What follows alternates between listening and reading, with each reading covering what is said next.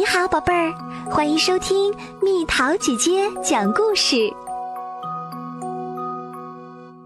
芙蓉仙子》文吴选，图十秒，由中国中福会出版社出版。蜜桃姐姐播讲。我小时候生活在广东的一个小城，那里有我最喜欢的粤剧。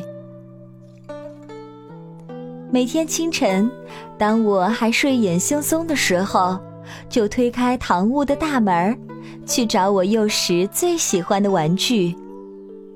外婆在堂屋为我们准备着早饭。我扒在外公的书房门口，悄悄地望去。我的外公是越剧团的伴奏演员，他会多种乐器。家里堆放了许多唢呐、铜锣、二胡、扬琴等。没有演出的时候，外公也会在家里吹吹打打。我呢，可喜欢那些乐器了，摸摸这个，碰碰那个，它们发出各种声音，我觉得有趣极了。早饭过后。我蹦蹦跳跳地穿过小镇热闹的集市。外公平时很忙，经常一大早就去剧院排练。转过一个弯就是剧院的大门儿。白天，大家都在戏班的院子里练功，那里是我的乐园。院子里有各种各样的道具，我总是玩的不亦乐乎。我喜欢扮演小姐的人穿的那种戏服，颜色很鲜艳，还有长长的水袖。只要得到允许，我就可以有机会到后台去玩。在我的记忆中，戏台似乎很高，后台分为两层，一楼是道具化妆间，二楼则比较杂乱，却又很有趣。里面摆放着一排花花绿绿的戏服，上面的绣花坠珠都是手工艺人一针一线做出来的。我在这些戏服间东摸摸西摸摸，手上感觉滑滑的，很柔软。在那些越剧剧目里，我最喜欢的就是《芙蓉仙子》。每当看到戏班班主写上演这出戏的预告时，我最开心。开场前的剧院是热闹的，大家都显得很忙碌，附近的街坊们都聚集在这里。二楼是伴奏乐队，约有七八个人，他们拿着自己要演奏的乐器各就各位，神情都很专注。伴奏乐队的成员面前都放着谱子，操持着二胡、扬琴、唢呐、笛子、锣、琵琶、鼓等好几种乐器。外公负责敲锣，他很认真，敲锣也很卖力。他说：“敲锣是个体力活儿，遇上六国封相这样的热闹戏，敲锣还得两个人轮流敲。”外公敲锣时很专注，他都不知道我在旁边偷偷注视着他。每当这个时候，我仿佛长大了许多。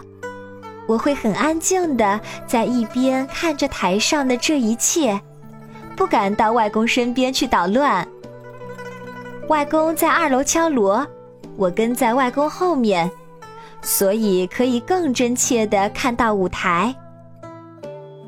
印象最深的是《芙蓉仙子》，开幕之后，舞台上青烟袅袅，芙蓉仙子在花团锦簇里缓缓现身，一身蓝色的长裙，拖着长长的粉色水袖。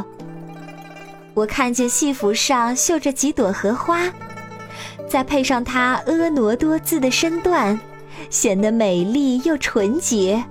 宛如画中人，他挥舞着水袖，唱腔婉转，步子轻盈，在舞台上飘来飘去。那一刻，我觉得仙子就是这个样子。中场休息，我跑到后台去看仙女，她已经换好一身墨绿色的戏服，正对着镜子贴一朵黄色的珠花。我静静地看着她，她回头看见我，对我笑笑，招手示意我过去。仙女一把把我抱在膝上。当时我觉得幸福极了。她画着很浓又很精致的戏妆，嘴唇描成很细的深红色，鬓角贴着一朵绢花，有一对儿像水珠一样的耳环。她笑盈盈地对我说：“妈妈今天没来吗？你喜欢看戏的话，叫你妈妈送你去越剧学校吧。要不要我帮你化点妆？”我点点头，说：“我要学芙蓉仙子。”仙女很开心，拿起笔沾了点红色帮我画唇，轻轻扫了点胭脂，又描了一下眉，看了看，得意地说：“很不错，你上楼去吧，我要准备上场了。”我一蹦一跳的又跑到楼上去了。我并不知道他们演的是什么，唱的是什么，但我记得芙蓉仙子，她曾帮我化过妆。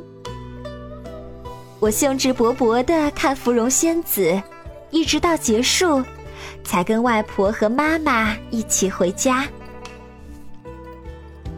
外婆早已准备了夜宵等我们。一进门，外婆奇怪的看着我的脸，笑着问我。你今天也去演出啦？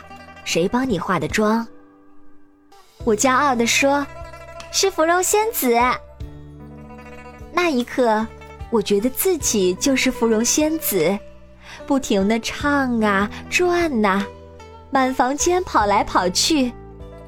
虽然谁也听不懂我唱的是什么，但我非常快乐。外婆说：“先洗洗脸，再吃点心。”可是，无论外婆怎么劝说，我都不肯洗脸，因为我一洗脸，我就不是芙蓉仙子了。外公说：“既然喜欢，就随他吧。过来吃东西。”吃好夜宵，我披着花被单当戏服，学着芙蓉仙子的模样，在床上舞来舞去，接着就要下床去。外婆问我上哪儿去，我说：“找芙蓉仙子。”外婆说：“这不是在夜里吗？明天再去找吧。”外婆很耐心的哄我躺下，我这才裹着花被单睡着了。后来我长大了，却并没有学戏。有次和母亲闲聊，还说到芙蓉仙子。母亲已经六十开外，却还能情不自禁地唱上几句。顿时，久远的芙蓉仙子的画面立即浮现在我眼前。这是童年留给我的最美丽的记忆。